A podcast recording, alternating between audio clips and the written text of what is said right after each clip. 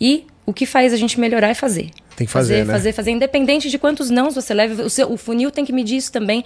Quantos fechamentos eu tenho que apresentar para um fechar? Eu tenho que apresentar cinco e no sexto eu fecho? Depois eu tenho que apresentar cinco e aí já no segundo eu vou fechar? Ou seja, como, qual que vai ser o seu funil? E é importante mensurar isso durante todas as etapas de ligação, apresentação, planejamento, recomendação.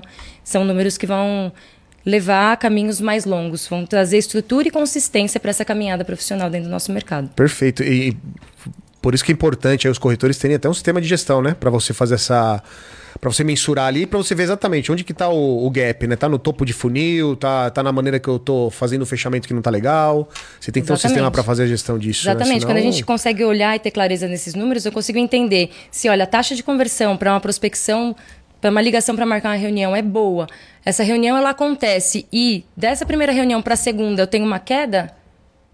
Como que tá rolando essa primeira reunião? É. Vamos olhar para ela apertar os parafusos e fazer essa taxa de conversão aumentar. Quando a gente tem esse controle de todas as etapas, é possível a gente atuar em tempo para que esse volume continue prosperando, essa atividade continue crescendo.